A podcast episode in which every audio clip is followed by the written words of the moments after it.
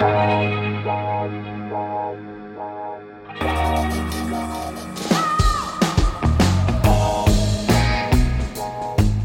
à lire, un podcast de Bernard Poirette.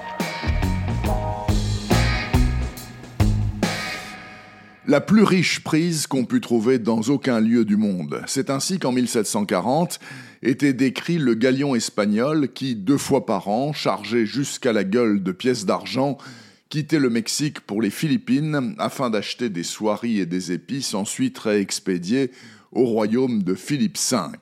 Capturer ce bateau était alors l'obsession du roi d'Angleterre George II. C'est cette mission que reçoit le commandant George Johnson. Il arme cinq navires de guerre et enrôle 2000 hommes, pour la plupart d'ailleurs de force, tant les conditions de vie à bord sont réputées effroyables. En septembre 1740, il quitte Portsmouth, direction le Grand Sud et le terrifiant Cap Horn. Le Wager fait partie de l'escadre, 250 hommes sont embarqués, des marins et des fusiliers. La descente de l'Atlantique est abominable. Le typhus et le scorbut font un carnage. Dans une tempête d'apocalypse, le bateau se fracasse sur les rochers de Patagonie chilienne, dans le golfe des Pennes. 81 naufragés se retrouvent perdus au bout du monde, sans nourriture ni abri. 32 parviendront miraculeusement à rejoindre le Brésil puis l'Angleterre. À Londres, les attendent les lords de l'amirauté bien décidés à tirer au clair le désastre du Wager. Car non seulement il a coulé, mais ensuite, à terre, les survivants se sont entre-déchirés à coups de mutinerie, meurtre et cannibalisme.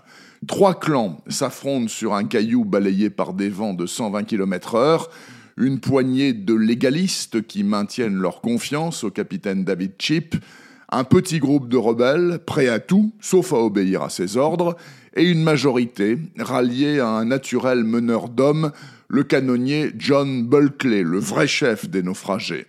Qui périra, qui survivra et dans quelles circonstances ça, vous le découvrirez au fil des pages du plus fabuleux récit d'aventure maritime paru cette année, D'ailleurs, fabuleux n'est pas le mot juste, car jusqu'au moindre dialogue, tout est vrai dans le nouveau livre de David Gran, désormais considéré comme le grand maître de ce qu'on appelle le récit de non-fiction, ou comment, après des années de recherche et de lecture aux archives de la Royal Navy, Gran parvient à nous faire vivre comme si nous y étions l'aventure épique du Wager et de son équipage.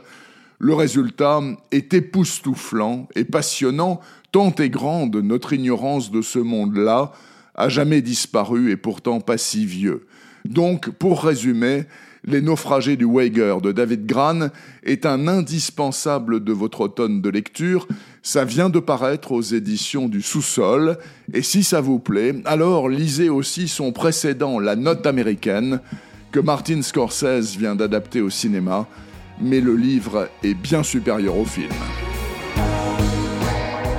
Retrouvez le podcast C'est à lire avec Bernard Poirette sur toutes les plateformes de téléchargement.